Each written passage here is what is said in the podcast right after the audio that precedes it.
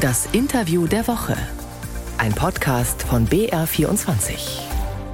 Künstliche Intelligenz im Alltag ist keine Science Fiction mehr. Mit Hilfe von Werkzeugen wie ChatGPT wird sie von immer mehr Menschen genutzt.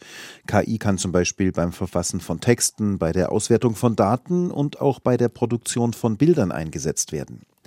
Die Juristin Kerstin Becker macht allerdings darauf aufmerksam, dass der Output solcher KI-Programme urheberrechtlich nicht geschützt ist. Gregor Schmalzried hat mit ihr gesprochen. Frau Becker, immer mehr Menschen arbeiten im Alltag mit generativer KI, also mit künstlicher Intelligenz, die neue Texte oder Bilder oder Klänge erzeugen kann, die dann auf den ersten Blick kaum bis gar nicht von dem Werk eines Menschen zu unterscheiden sind. Arbeiten Sie auch auf diese Weise mit künstlicher Intelligenz im Alltag?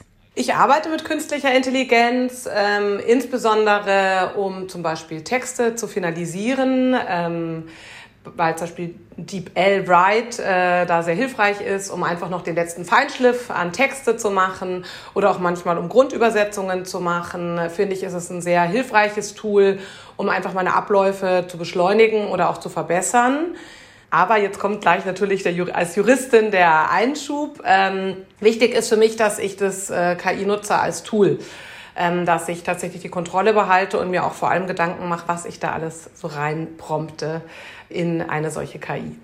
Wenn Sie als Juristin KI-Tools benutzen, gibt es dann Dinge, bei denen Sie aufpassen? bei denen Sie sagen, ich könnte jetzt hier vielleicht etwas damit tun, was aber mir irgendwann auf kurz oder lang auf die Füße fallen könnte? Also ich achte vor allem darauf, was ich prompte, weil ähm, sehr viele KI-Tools ähm, die Prompts der Nutzenden verwenden, um weiter ihre KI-Tools zu verbessern. Also sie trainieren damit eifrig weiter. Deswegen werden diese KI-Tools ja auch so viel schneller äh, besser. Ähm, und deswegen ist es natürlich sehr wichtig, aus verschiedensten Gründen, aber auch vor allem Gründen des Datenschutzes oder auch Geschäftsgeheimnisses, gerade wenn man KI eben im beruflichen Umfeld einsetzt, dass man ähm, hier aufpasst, was man promptet.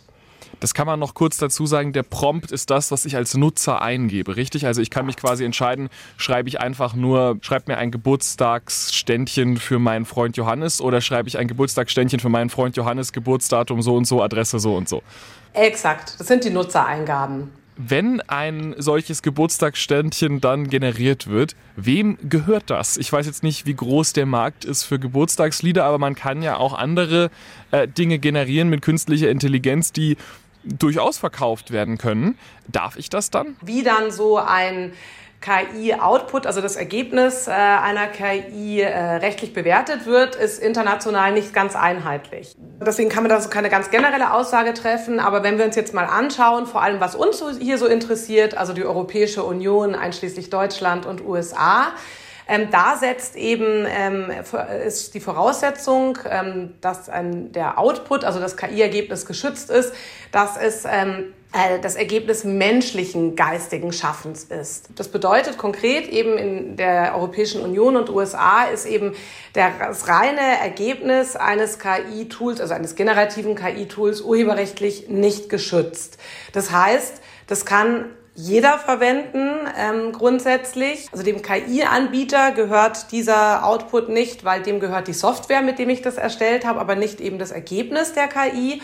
Und eben auch der Nutzende, der eben diese Nutzereingaben vornimmt, diese Prompts, dem ähm, gehört das erstmal auch nicht, weil eben das Ergebnis einfach gemeinfrei ist, nennt man das, weil es eben kein menschlich geschaffenes Werk ist.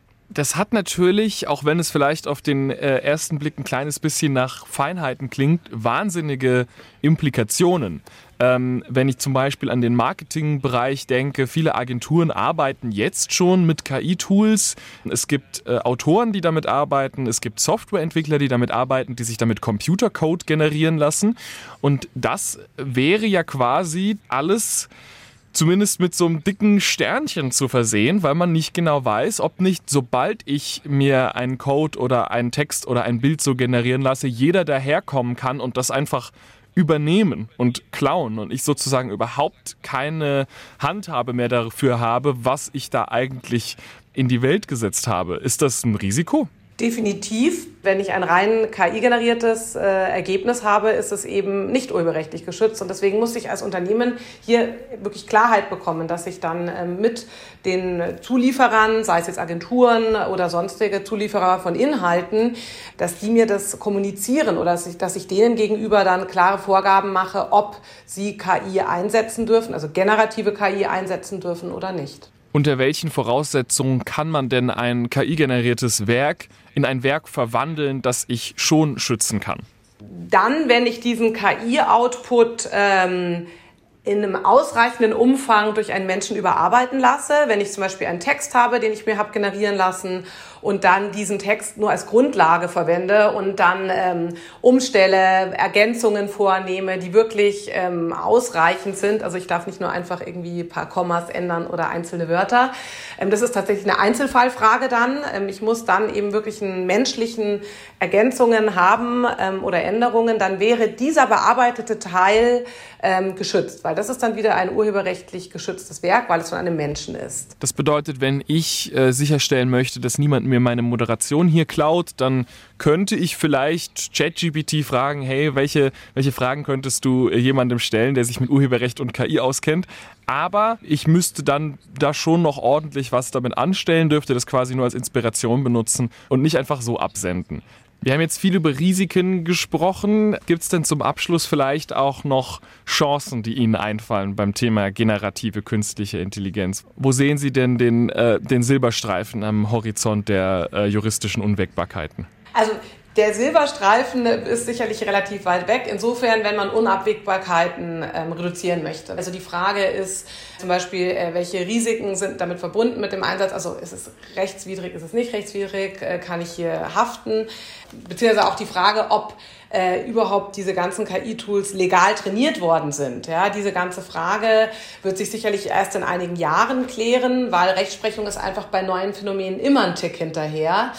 Aber ähm, generell, wie gesagt, sehe ich generative KI, die hat, hat natürlich ihre Gefahren, aber bietet sehr viele Möglichkeiten, um einfach auch viele Prozesse, die Menschen aufhalten oder die auch sehr eintönig sind, einfach auch zu reduzieren, gerade wenn es um irgendwelche Analyse von Unterlagen, von Berechnungen, von sonstigen Dingen geht. Ähm, ich denke, da ist da sehr viel so Standardarbeiten, die Menschen da sehr stark entlastet werden können. Oder eben auch zum Beispiel Chatbots, wenn transparent ist, dass es ein Chatbot ist, in der mir einfach Probleme schneller löst. Das sind sicherlich Themen, die hier ähm, das menschliche Leben und die Arbeit sehr, sehr stark erleichtern werden auch. Also zusammengefasst, generative KI-Tools, die Texte oder Bilder generieren können, ja, die bieten jede Menge Chancen, aber man sollte vielleicht nicht einfach so alle äh, firmeninternen oder sonst wie persönlichen Daten äh, in das Tool hineingeben und auch sich genau überlegen, ab welchem Punkt ein KI-generiertes Werk am Ende zu einem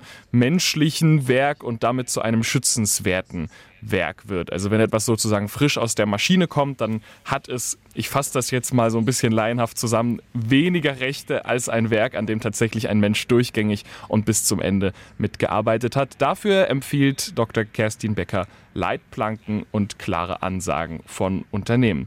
Vielen Dank für das Gespräch. Sehr gerne.